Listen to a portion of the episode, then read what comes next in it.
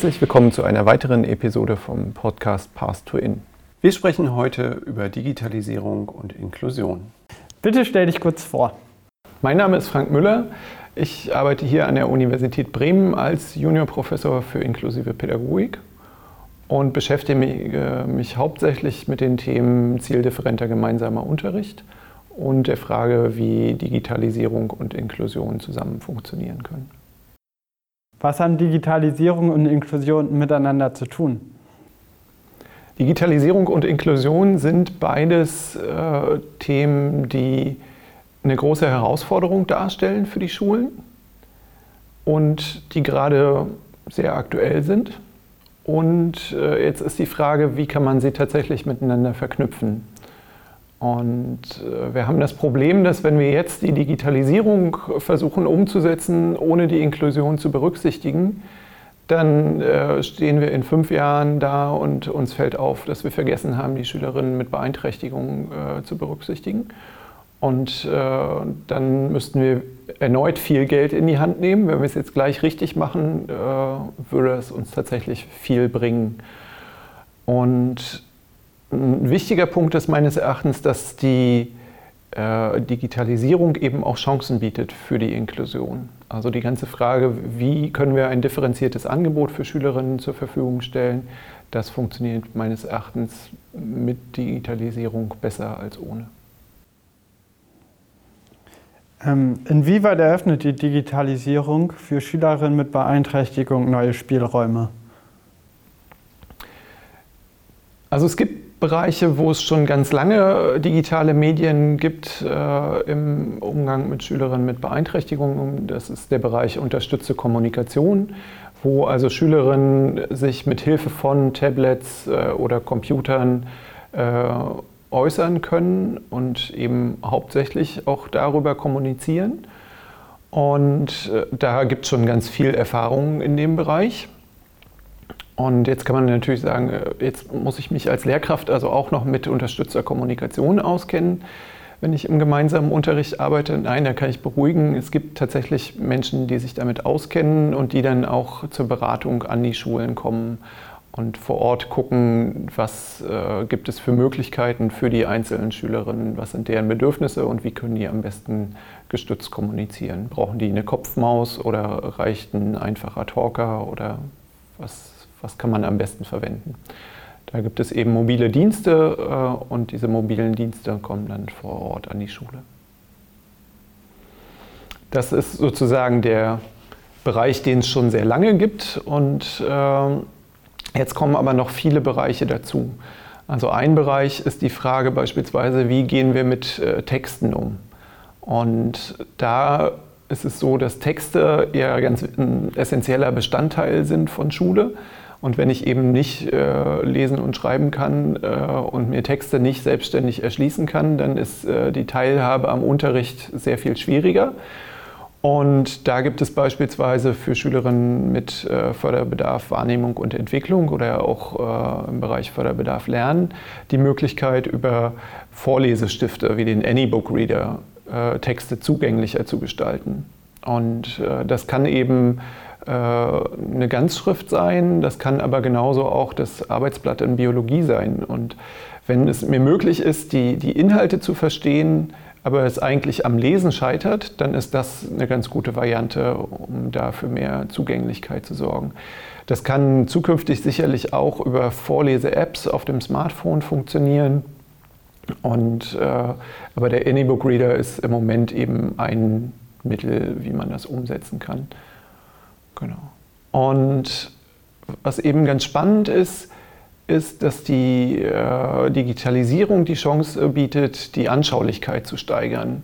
Und wir durch die Möglichkeit, selber Videos zu produzieren, die Chance haben, äh, zusätzlich zu dem bestehenden Modell, äh, diesem ICE-Modell, inaktive Ebene, ikonische Ebene, sprachliche Ebene, ähm, da eben die Ebene von Videos sozusagen dazwischen zu schieben, als anschaulicher als äh, die ikonische Ebene, aber eben noch weniger anschaulich als die selbst handelnde Ebene.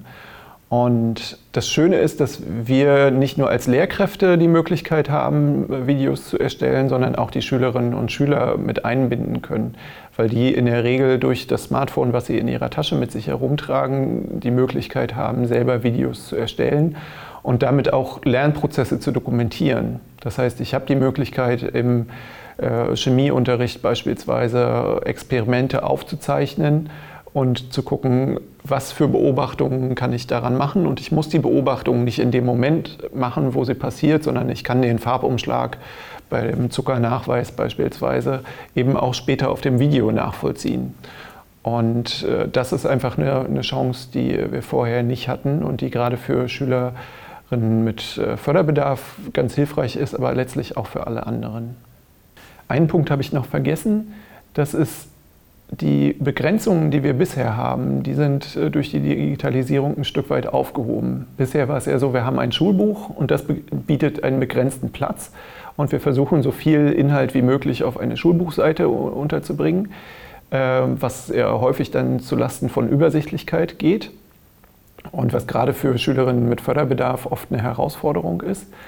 Und äh, die Digitalisierung bietet letztlich die Chance, äh, da mehr Übersichtlichkeit äh, hinzubekommen, äh, weil wir eben nicht diese Platzbegrenzung haben. Und wir können eben zusätzlich zu dem einen Lernweg auch noch andere Lernwege anbieten.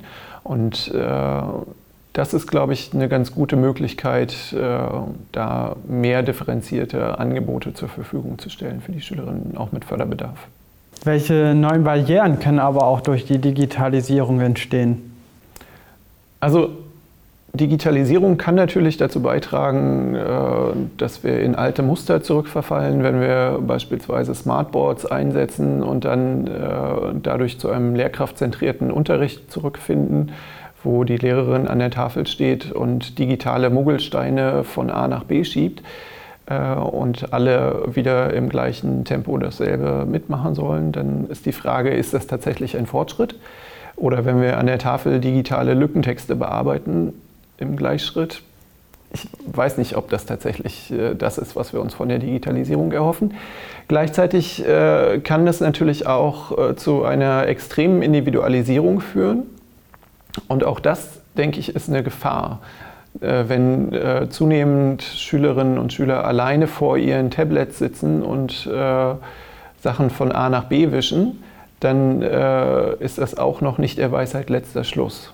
Also wir müssen aufpassen, dass wir da nicht zu Skinnerschen äh, Lern-Apps kommen, die letztlich nur darauf ausgerichtet sind, dass man irgendwas mit dem Finger von A nach B bewegt. Ähm, das ist nicht das äh, Ziel, sondern die Frage ist, wie kann ich äh, digitale Medien kreativ selber nutzen und mit meinen Mitschülerinnen in einen Dialog über diesen gemeinsamen Gegenstand kommen. Es kann nicht einfach nur die Verlagerung äh, der frontalen Instruktion äh, in das Video sein.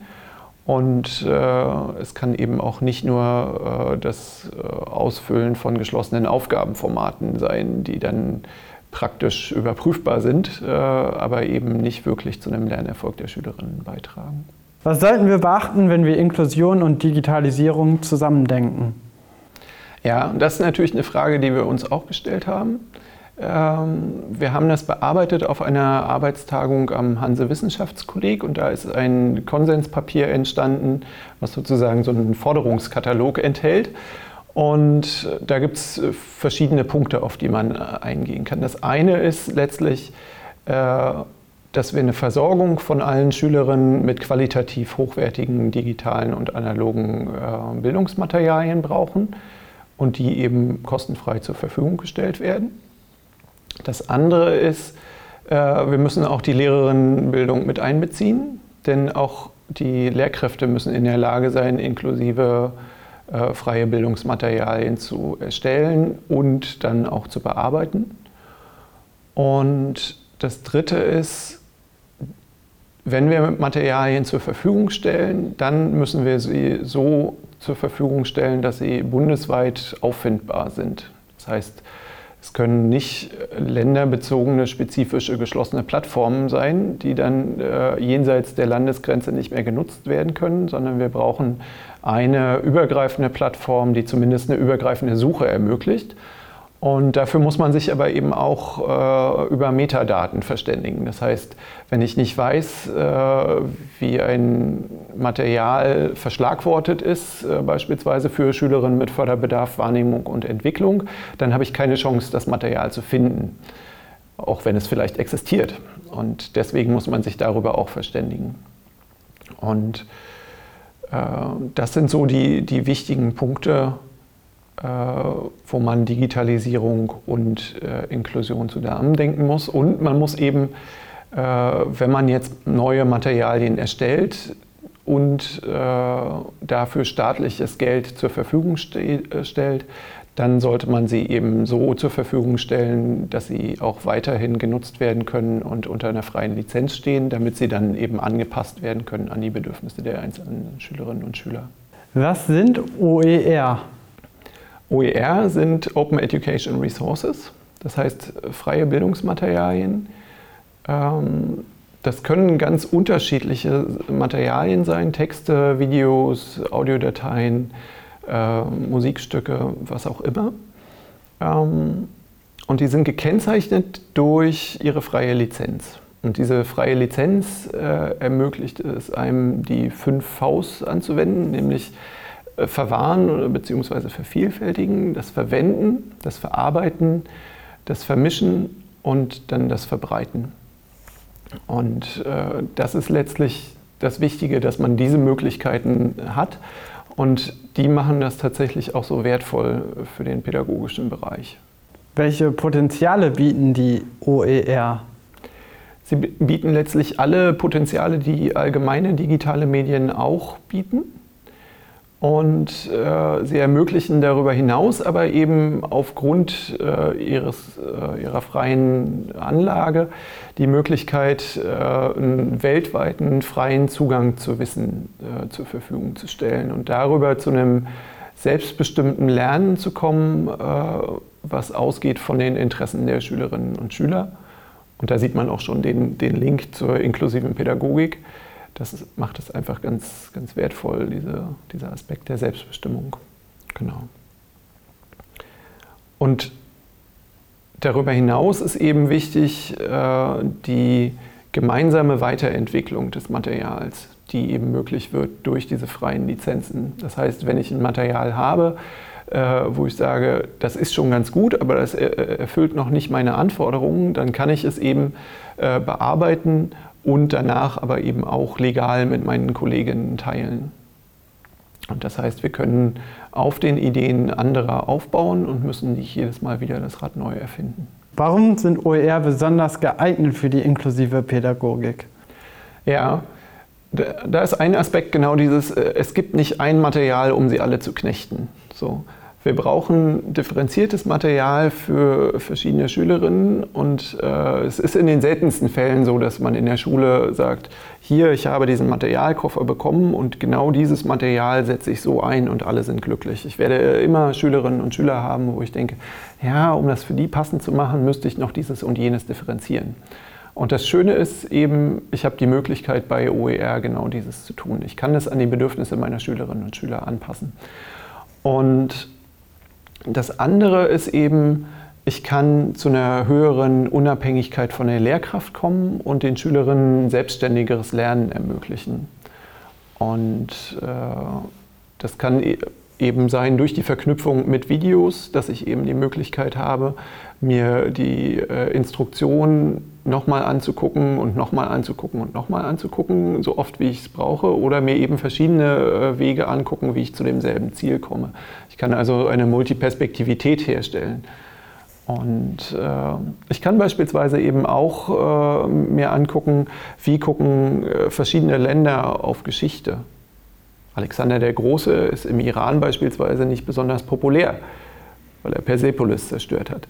Und äh, diese Multiperspektivität, das äh, ist, glaube ich, auch was ganz äh, Spannendes, was OER bieten können, weil sie eben diesen Platzbegrenzungen nicht unterliegen. Und ein weiterer Aspekt ist, äh, dass wir sowieso als Sonderpädagogen eigentlich ständig damit beschäftigt sind, Eigenentwicklungen von Material äh, zu erstellen. Und die Frage ist, wie kann ich diese Eigenentwicklung äh, von Material nutzen und äh, sie dann aber eben auch anderen Kolleginnen zur Verfügung stellen, damit ich nicht jedes Mal wieder neu von vorne beginne mit der Materialentwicklung. Und da sind OER ganz hilfreich, wenn ich sie als Grundlage meines Handels nutzen kann und sie dann aber eben weitergeben kann. Gibt es denn inklusive OERs? Ja, unter inklusiven OERs würde ich äh, OER verstehen, die diesen Gedanken von Differenzierung schon mit bei der Erstellung mit berücksichtigen. Das heißt, äh, sie sind von vornherein schon differenziert angelegt und äh, die möglichst eben auch diese verschiedenen Anschauungsebenen mit berücksichtigen. Das müssen nicht zwangsläufig immer Videos sein, äh, aber eben zu berücksichtigen, dass es Schülerinnen gibt, die auf der Bildebene lesen und für die die Informationsentnahme aus Bildern eben der Zugang zu dem Material sein kann. Oder die eben die äh, Audioebene brauchen äh, und äh, eben vorgelesene Fassungen brauchen beispielsweise. Und wenn man versucht, das Material eben so barrierefrei wie möglich zu gestalten. Ähm, ab wann gilt ein Material als barrierefrei? Das ist tatsächlich schwierig. Also es gibt äh, natürlich Vereinbarungen über Barrierefreiheit, Barrierefreiheit in der Informationstechnikverordnung beispielsweise. Und äh, da sind eben Vorgaben gemacht für Blinde und Sehbeeinträchtigte, wie Webseiten oder Apps gestaltet sein müssen, damit sie äh, auch für Blinde und Sehbeeinträchtigte benutzbar sind. Dann kommen aber eben auch Fragen dazu, wie was ist mit Gebärdensprache? Ähm, was ist mit leichter Sprache. Und da muss man immer so ein bisschen gucken, wer sind tatsächlich die Adressatinnen des Materials.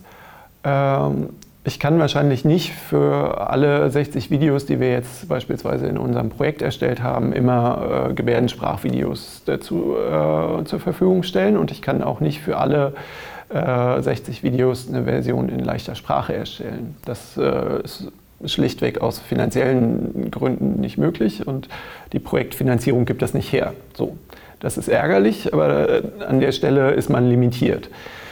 Ähm, bei Materialien für die Schule ist es so, dass ich denke, wichtig ist, dass man eben das Recht hat, äh, die Materialien zu bearbeiten und dass man die Möglichkeit hat, das Material zu bearbeiten. Das heißt, wenn ich äh, sage, ich stelle Materialien unter einer Lizenz zur Verfügung, die keine Bearbeitung erlaubt, dann ist das schwierig.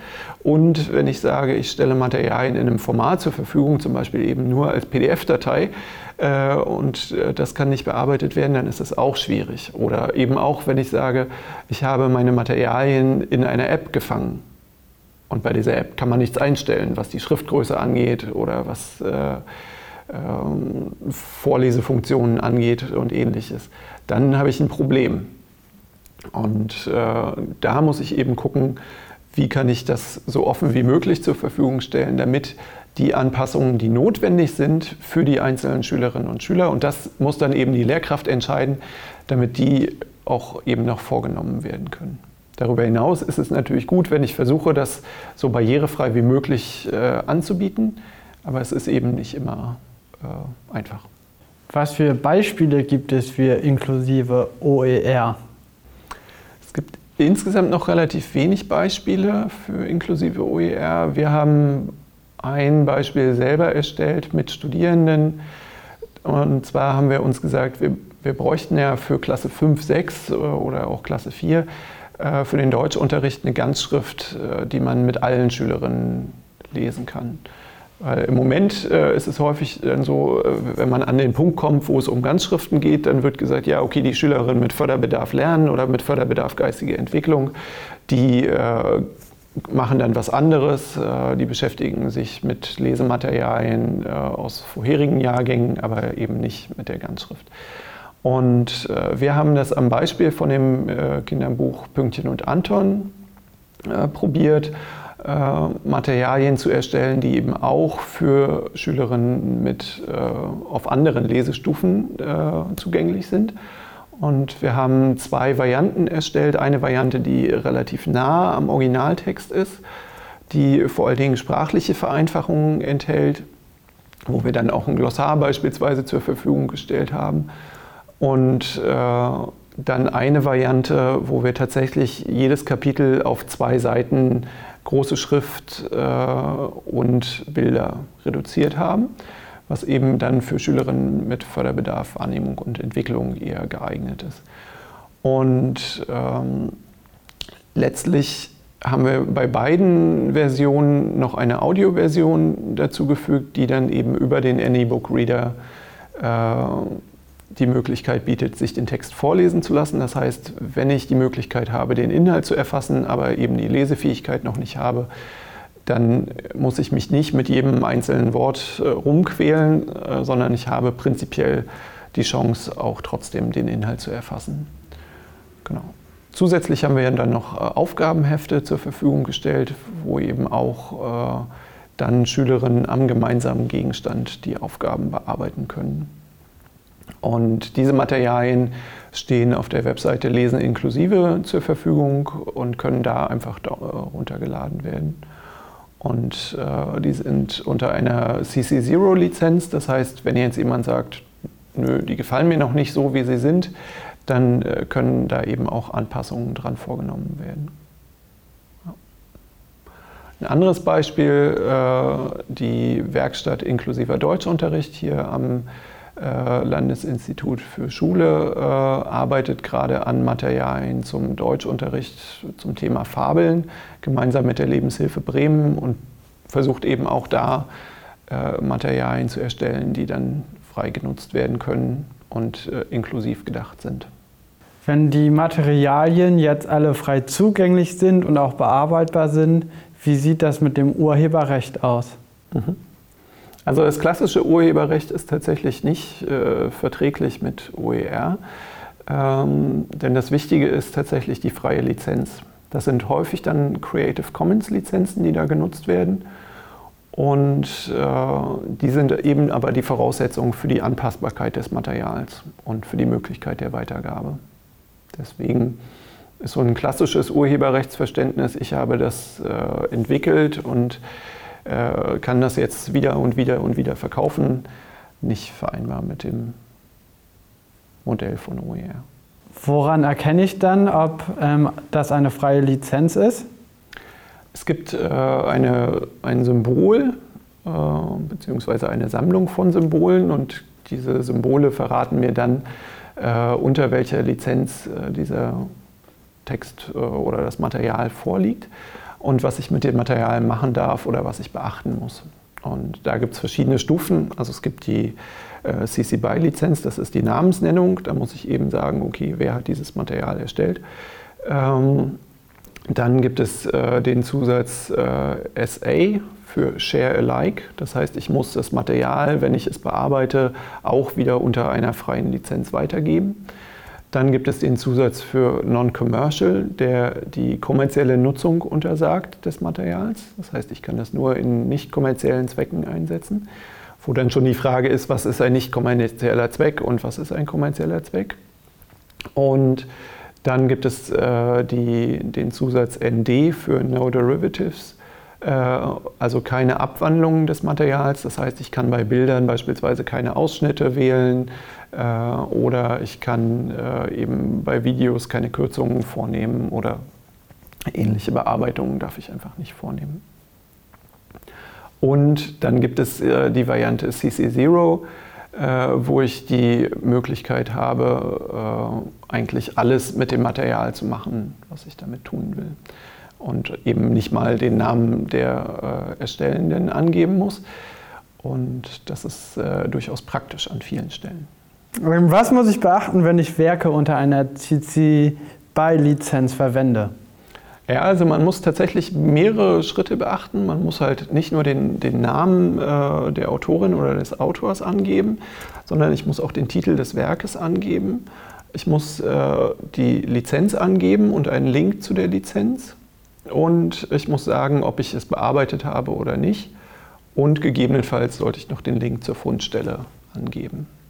Nur wenn ich diese ganzen Punkte korrekt äh, beachte, äh, kann ich das Werk unter dieser Lizenz für meine eigenen Zwecke einsetzen. Das heißt, wenn ich das äh, nicht beachte, begehe ich letztlich einen Urheberrechtsverstoß. Und für Bilder äh, von Wikipedia oder aus dem Bereich der Wikimedia Commons gibt es einen Lizenzhinweisgenerator, der genau einem so einen Lizenzhinweis äh, erstellt unter lizenzhinweisgenerator.de. Jetzt gibt es so viele verschiedene Lizenzen. Was ist das Praktischste für die Schule? Ja, also meines Erachtens das Praktischste für die Schule ist CC0. Das heißt, ich habe keine Notwendigkeit, äh, an jedes Material die Lizenz ranzuschreiben. Gerade eben, weil wir ja gesehen haben, was wir alles beachten müssen, wenn wir äh, eine CC BY-Lizenz verwenden. Und äh, wenn ich mir jetzt vorstelle, ich habe Schülerinnen mit Förderbedarf, Wahrnehmung und Entwicklung zum Beispiel, ähm, dann ist es sehr irritierend, wenn ich neben dem Bild dann jeweils noch so einen Lizenztext zu stehen habe. Dann werden sich die Schülerinnen und Schüler wahrscheinlich erstmal mit dem Lizenztext beschäftigen und nicht unbedingt mit dem Bild.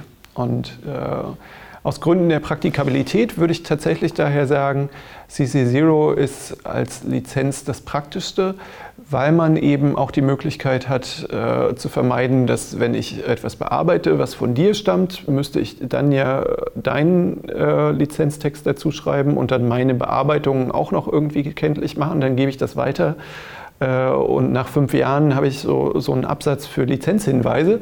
Das ist nicht so richtig sinnvoll. Und deswegen würde ich für den Schulkontext tatsächlich für CC0 plädieren. Und äh, dann reicht es, wenn man das Logo dazu packt und man kann sozusagen die Erstersteller vielleicht noch nennen, aber ich würde es nicht als verpflichtendes neben jedem Teil muss, muss das Logo auftauchen sehen. Wenn man jetzt sagt, CC0 ist aus irgendwelchen Gründen nicht möglich, dann würde ich tatsächlich CC BY verwenden äh, weil das dann die nächst äh, schwächere Abstufung sozusagen ist und den, den größten Spielraum immer noch ermöglicht, ohne irgendwelche weiteren Einschränkungen zur Folge zu haben. Wo finde ich OER? Also zum einen gibt es so fachspezifische äh, Seiten, die OER anbieten, zum Beispiel SEGU für den Geschichtsunterricht oder auch Serlo, die sich am Anfang vor allen Dingen mit Mathe beschäftigt haben. Und äh, dann gibt es aber eben auch Plattformen wie das ZumWiki, die für ganz unterschiedliche ähm, Bereiche Materialien anbieten. Und äh, zum Beispiel für den Bereich äh, Schülerinnen mit Förderbedarf, Wahrnehmung und Entwicklung gibt es die Plattform Getauscht. Und äh, zusätzlich gibt es aber eben auch noch Suchmaschinen für OER. Da ist zum Beispiel das, das OER-Hörnchen zu nennen, was jetzt noch äh, in einer Beta-Phase ist, aber auch schon hilfreich ist. Äh, und dann eben die OER World Map, die einen Überblick über OER-Projekte liefert. Und darüber hinaus gibt es aber eben auch Such Suchmaschinen für Creative Commons. Das heißt, äh, auf der Seite von Creative Commons selber gibt es äh, search.creativecommons.org. Äh, da kann man nach OER-Materialien suchen. Ähm, und ich kann aber beispielsweise eben auch, wenn ich die Google-Bildersuche einstelle über Tools, dann kann ich eben auch nach Materialien suchen oder Bildern suchen, die äh, zur Wiederverwendung gekennzeichnet sind und die ich eben dann legal weiterverwenden darf. Wie kann ich meine Materialien frei verfügbar machen? Das sind verschiedene Schritte, die man dabei überlegen muss. Das eine ist eben, äh, erstmal klären, ist es tatsächlich äh, frei von Rechten Dritter, also bestehen keine Urheberrechtsansprüche, beziehungsweise habe ich von dem Material, was ich unter einer freien Lizenz äh, schon verwendet habe, die äh, Rechte klar dokumentiert. Das heißt, ich muss mir eben auch aufschreiben, woher, aus welcher Quelle habe ich das und so weiter. Ähm, und wenn ich das gemacht habe, und sage, okay, ich kann das Material, was ich erstellt habe, unter einer freien Lizenz äh, verwenden, äh, und auch zur Verfügung stellen. Dann äh, muss ich mir überlegen, unter was für einer Lizenz. Äh, da haben wir ja gerade besprochen, dass wir das am liebsten unter CC0 zur Verfügung stellen. Ähm, sonst muss ich mir aber auch Gedanken machen, unter was für einem äh, Namen will ich es denn veröffentlichen? Will ich es unter meinem veröffentlichen oder unter einem Pseudonym oder was auch immer? Und äh, dann brauche ich eben eine Infrastruktur. Das können äh, eben regionale Infrastrukturen sein, wie in Bremen It's Learning oder ähnliches. Ähm, das ist schon gut, wenn ich das mache. Aber wichtig ist es eigentlich auch, dass es äh, bundesweit äh, oder weltweit gut auffindbar ist. Und dafür muss ich mir dann eben auch überlegen, was brauche ich für Metadaten und äh, welche Plattformen kann ich nutzen, um das Material zur Verfügung zu stellen. Und das kann dann eine Seite wie For Teachers sein. Ähm, das kann aber eben auch ein regionales Portal oder ein fachspezifisches Portal oder sowas sein.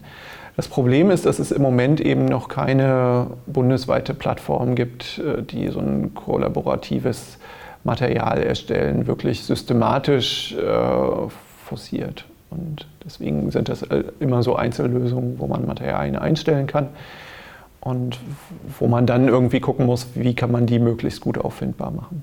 Und welche Risiken bringt es mit sich, wenn ich meine Sachen unter einer freien Lizenz zur Verfügung stelle?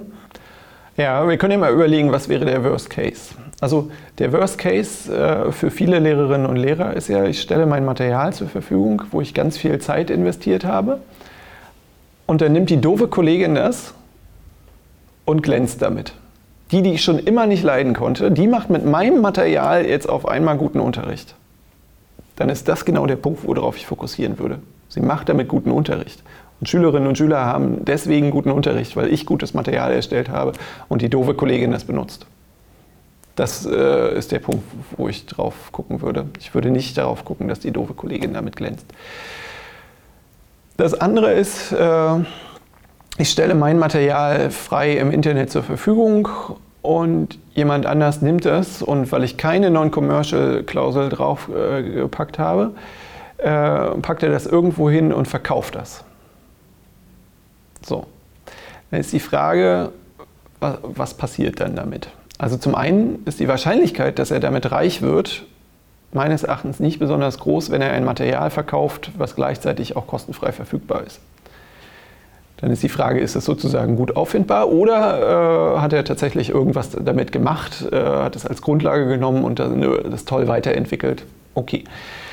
Ähm, das andere ist, selbst wenn jemand also 5 Euro dafür bezahlt, das Material äh, nutzen zu können und dann damit guten Unterricht macht, dann führt das wieder dazu, dass irgendwelche Schülerinnen irgendwo auf dieser Welt mit diesem Material guten Unterricht erlebt haben. Und auch da würde ich darauf fokussieren, dass durch das Material, wo ich selber viel Zeit und Energie investiert habe, guter Unterricht gemacht wird. Und ich glaube, wenn das passiert, dann kann man sich einfach freuen.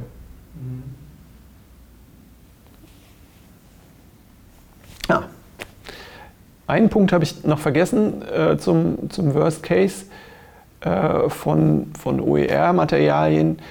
Ähm, das ist weniger mein eigenes Material, sondern die Frage, wenn ich OER-Material bekomme, äh, was zum Beispiel von Siemens erstellt wurde, die mir oder von RWE, die mir erklären, wie toll Atomkraftwerke funktionieren ähm, ob dann nicht durch politische Organisationen oder Unternehmen Einfluss genommen wird auf Schülerinnen, indem Unterrichtsmaterialien als OER zur Verfügung gestellt werden.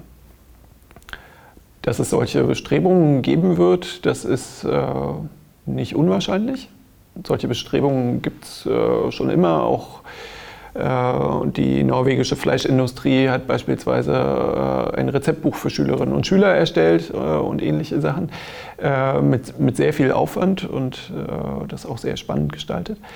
Ähm, aber die Frage ist ja immer, was mache ich mit Materialien, die ich in meinem Unterricht einsetze?